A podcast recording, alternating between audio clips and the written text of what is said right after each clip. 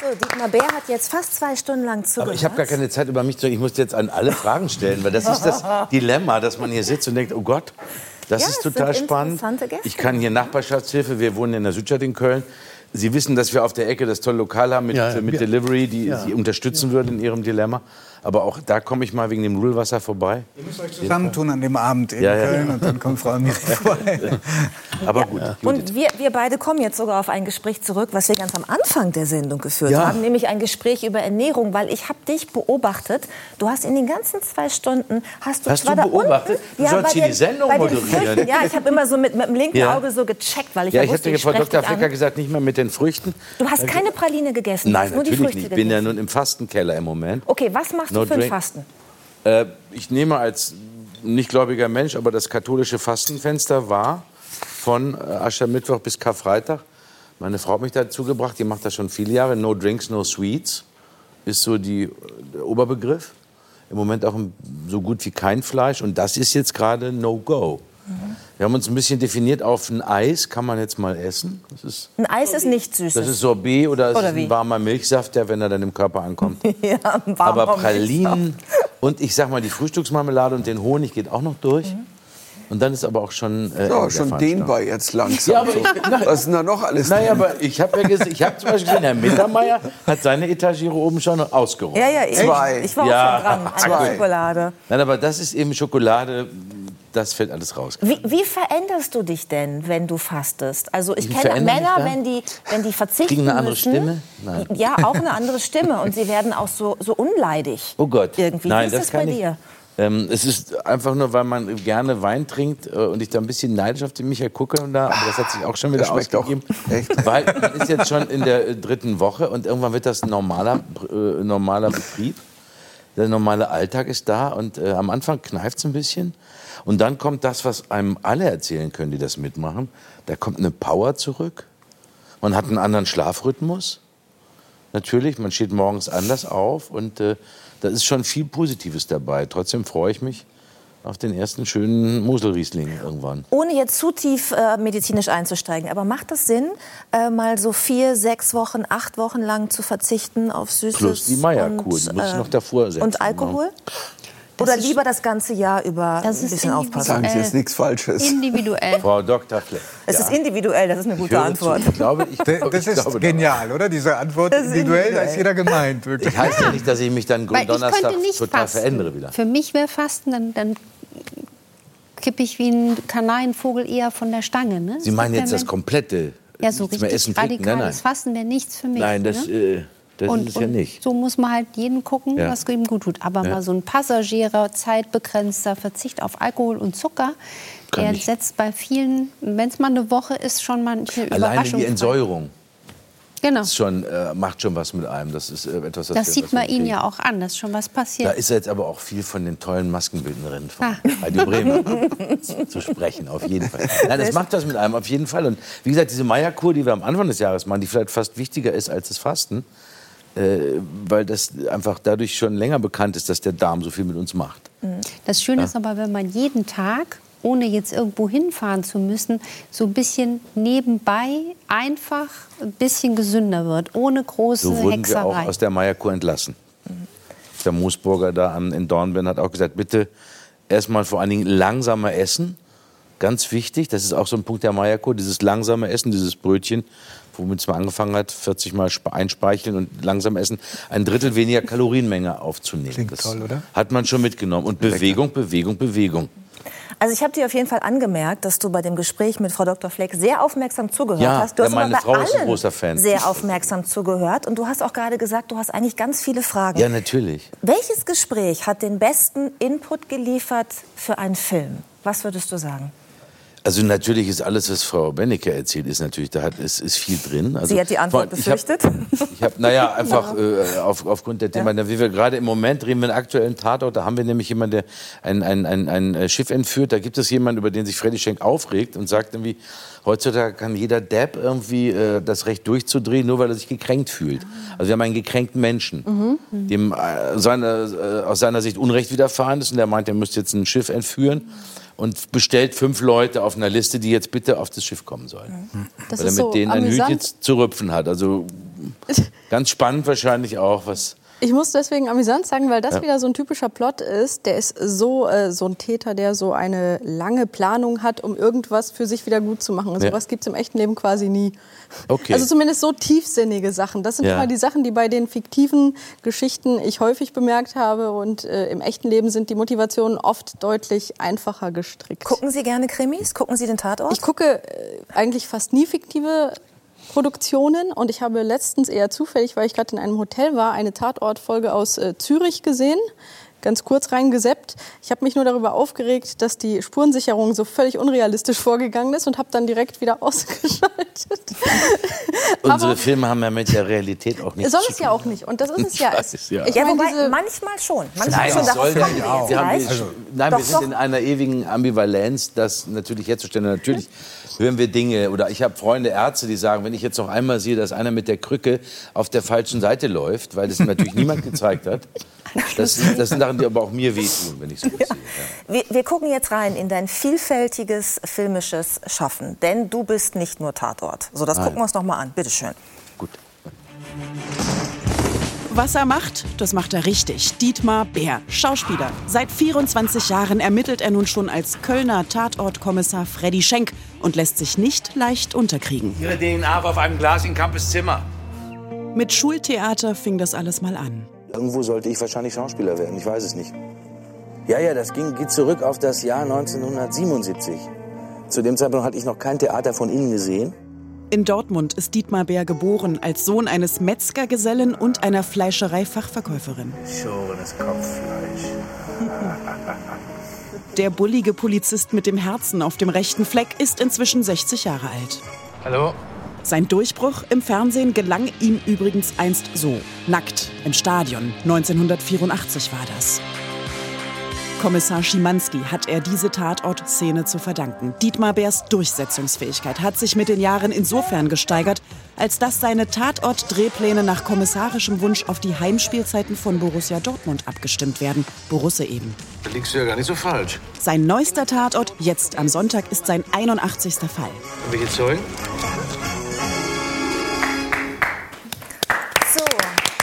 Das letzte waren tatsächlich.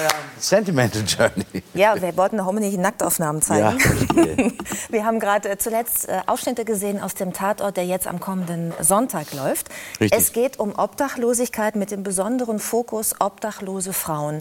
Weil du gerade gesagt hast, so viel Realität ist gar nicht drin bei uns in den Filmen. Ich finde, in dem Film Ja, ist sehr viel Realität drin, weil ja. ich mich auch mit dem Thema intensiv beschäftigt habe für Reportagen. Ähm, was hat dich an diesem 81. Fall ganz besonders berührt? Also das äh, ist mir aufgefallen, wir kriegen halt immer, wenn es soweit ist und alles fertig ist, kriegen wir den sogenannten Rohschnitt. Ne? Also da ist dann, da ist noch keine Mischung drauf und dann kriegen wir das Ding zu sehen und dann wissen wir, wohin die Reise Mischung bedeutet kein Ton, ne? ist. Genau, der Ton ist noch nicht richtig drauf, aber wir haben schon nachsynchronisiert und so, wir sehen, wohin die Reise geht und was der Regisseur vorhatte mit dem Film. Der Sender hat ihn abgenommen und da entwickelt man natürlich nach 23 oder bald 24 Jahren eine gewisse professionelle Hornhaut, wenn man seinen Film anschaut, guckt, hat was funktioniert oder nicht. Und, ähm, und das war diesmal, dass wir den geguckt haben. Meine Frau ist ja da meistens mit der erste Zuschauer und dann sagt dann, okay, das haut einen jetzt richtig weg. Gerade auch die letzten Sequenzen, will da nicht spoilern, aber da gibt es halt so einen Abspann, der dann wirklich in die Realität Ja, geht. das dürfen wir zeigen. Das, Das haben wir dürfen auch wir zeigen. vorliegen. Ja. Und das ist, wenn man den Film dann hinter sich hat. Also jetzt sehen die Zuschauer etwas, da kommen jetzt vor die 88 Minuten der Geschichte. Und hier, das sind echte Bilder. Und wir hatten so eine fabelhafte Kamerafrau, Katharina Diesler, die vom, vom Dokufilm kommt und die halt sehr sensibel gefilmt hat. Wir hatten dann auch natürlich die Aufgaben letztes Jahr, war der erste Film nach der Pandemiepause, die wir, den wir drehen konnten, dass wir auf der Domplatte überhaupt draußen gedreht haben mit einer großen Brennweite, um zu versuchen, weit wegzubleiben von den Leuten. Also sobald Herr Behrendt und Herr Beer auf der Domplatte stehen, ist ein Menschenauflauf. Wir sind Söhne der Stadt und dann ist, ist die Szene der, nicht im Kasten, sondern im Eimer. Also das am Ende, um es nochmal klar zu machen, das sind echte obdachlose Frauen, die Das da gezeigt werden, Frauen, und zwar im Abspann, Genau. um nochmal zu zeigen, das, was hier problematisiert wird im Ja. Tatort mit der Geschichte, Ja. das findet statt. Und zwar täglich statt. auf den Straßen. Richtig. Es geht darum, ich fasse es mal kurz zusammen, weil wir ja auch nicht alles spoilern wollen, aber das darf ich, glaube ich, sagen. Es geht um eine junge Frau, die aus Angst vor häuslicher Gewalt in die Obdachlosigkeit flüchtet, muss man sagen, und dort halt mit der ganzen Härte der Straße konfrontiert wird, ähm, mit ähm, ja, sexuellen Annäherungen. äh, Konkurrenz sie- unter den, Konkurrenz unter den Frauen, also der, der, die Pyramide, die Gewaltpyramide Genau. auch da, die, die, die Hackordnung ist da Immer wieder Gewalt sehen. Ja. auf der Straße. Genau, wir wollen nicht alles erzählen, aber äh, weil du vorhin sagtest, bei uns ist eigentlich gar nicht so viel Realität drin. Der Tatort war doch eigentlich schon immer gerade ein Film, der auch Sozialgeschichte gezeigt hat. Das ne? auf jeden Und Fall, aber natürlich, problematisiert hat. wenn die Fachfrau das so sieht, ist, ist, das vollkommen, ist das vollkommen klar. Wir hören solche Sachen öfter. Mhm. Und natürlich bringt man mit dem Tatort jeden Sonntag ein Stück äh, äh, Problematik aus der Bundesrepublik seit 1970, womit sich die Leute montags äh, beschäftigen und darüber reden wollen. Und bei dem Film speziell jetzt hier äh, auch bei uns im Sender, wo man eben mit sozialkritischen Themen viel öfter in den Tatortinhalten äh, ähm, Stellung nehmen will, dann ein Thema zu zeigen, was auch noch jetzt äh, wir alle kennen, halt die die, die männlichen Obdachlosen in den Straßenbildern, ob es jetzt Hamburg, Bremen, Köln oder Berlin ist. Aber jetzt sich in so einen Fokus zu bringen, wie es um Frauen geht, das sieht man auch an Max und Freddy, die da durch den Film laufen und auch da äh, Sachen aufnehmen, die ihnen in ihrer erfahrenen Polizeiwelt noch gar nicht so untergekommen sind.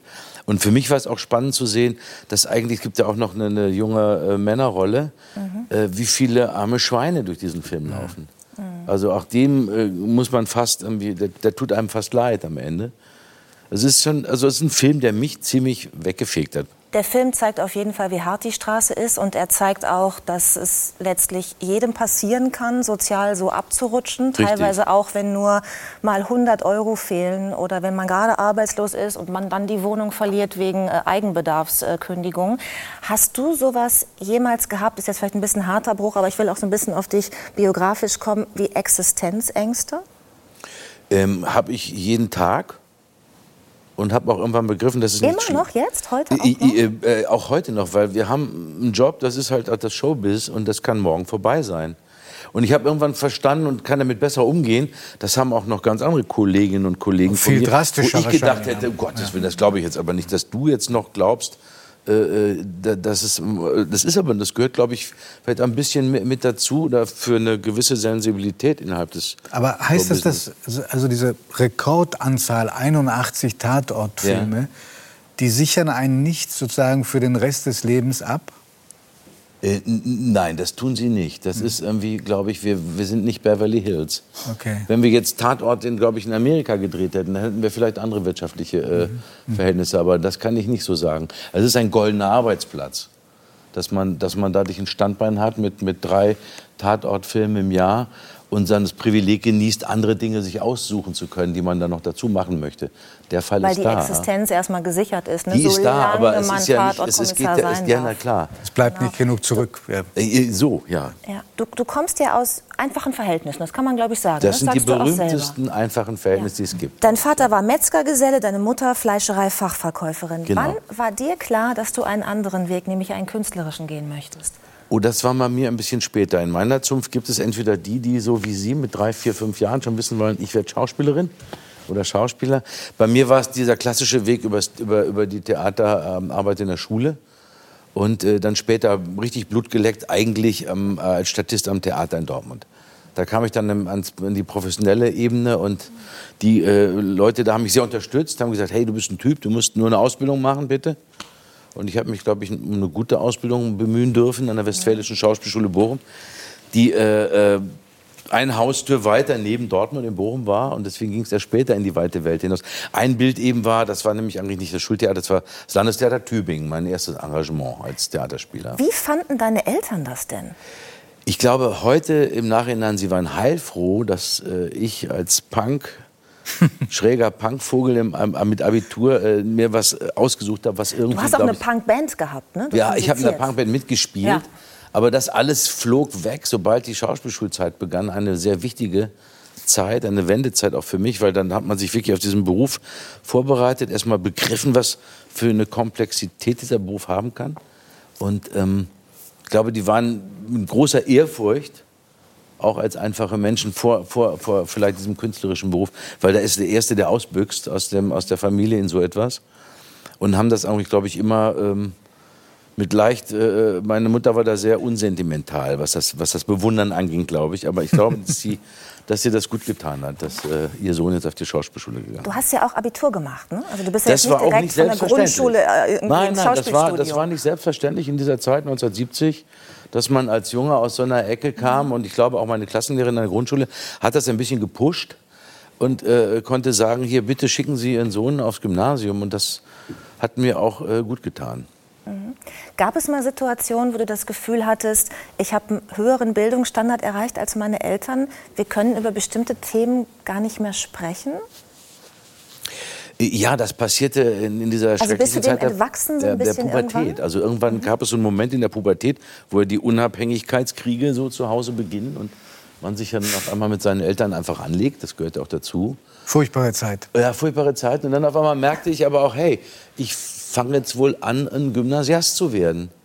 Und muss auch sehen, wie ich mit den Themen, äh, die, die im, im Schulstoff, in den Hausaufgaben sind, selber klarzukommen. Das ist schon so ein Moment, der dann da ist. Aber ähm, es ist nicht, dass dann irgendwas abreißt zwischen, zwischen dem elterlichen Haushalt und einem selber, sondern es ist der ganz normale Pubertärkrieg. Und später, muss ich sagen, ähm, ist dazu auch noch eine gewisse größere Anerkennung gekommen, gerade in der Schauspielschulzeit, wo man als Menschendarsteller sich mit dem Menschsein beschäftigen muss, zu merken, hey, ich komme aus einer guten, aus einer guten Ecke und kann daraus viel ziehen für meinen Beruf später. Und hast du das Gefühl gehabt, dass du durch deinen Werdegang irgendwie auch noch mal neue Impulse in das Leben deiner Eltern gebracht hast? Also haben die durch dich noch mal eine andere Welt auch kennengelernt? Also die sind auf jeden Fall noch ein paar Mal mit ins Theater gekommen durch mich. Und äh, es gibt ein- eine Geschichte, das war der Schauspielschulzeit. Da haben wir ein Projekt gemacht und haben irgendwie so eine Traumsequenz gemacht auf dem Fußboden und haben alle gesummt. Und meine Eltern sind damit Machtbahn, weil wir kein Auto hatten, sind dann nach Bochum gebracht worden. Und ich bin an diesen Wochenenden immer mit meiner Wäschetasche äh, nach Dortmund gefahren, Wäsche waschen lassen und wieder zurück.